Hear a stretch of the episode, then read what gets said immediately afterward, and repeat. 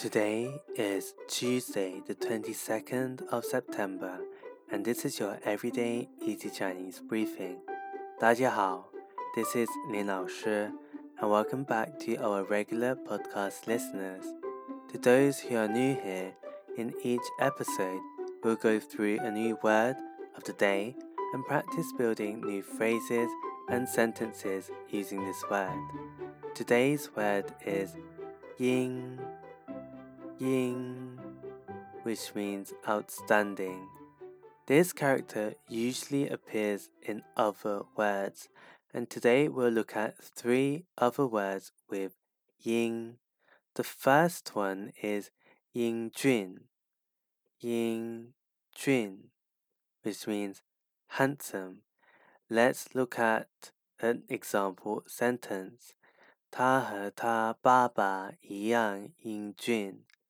他和他爸爸一样英俊。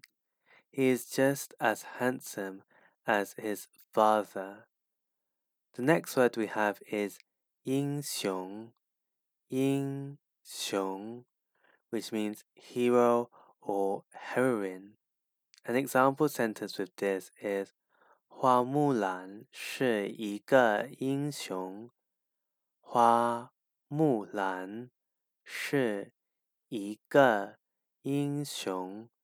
Milan is a heroine. Finally, we have 英国，英国 which means the United Kingdom, the country. 你想去英国玩吗？你想去英国？Wanma. Do you want to go traveling in the United Kingdom? So that's it for today, where we looked at three words with the character Ying.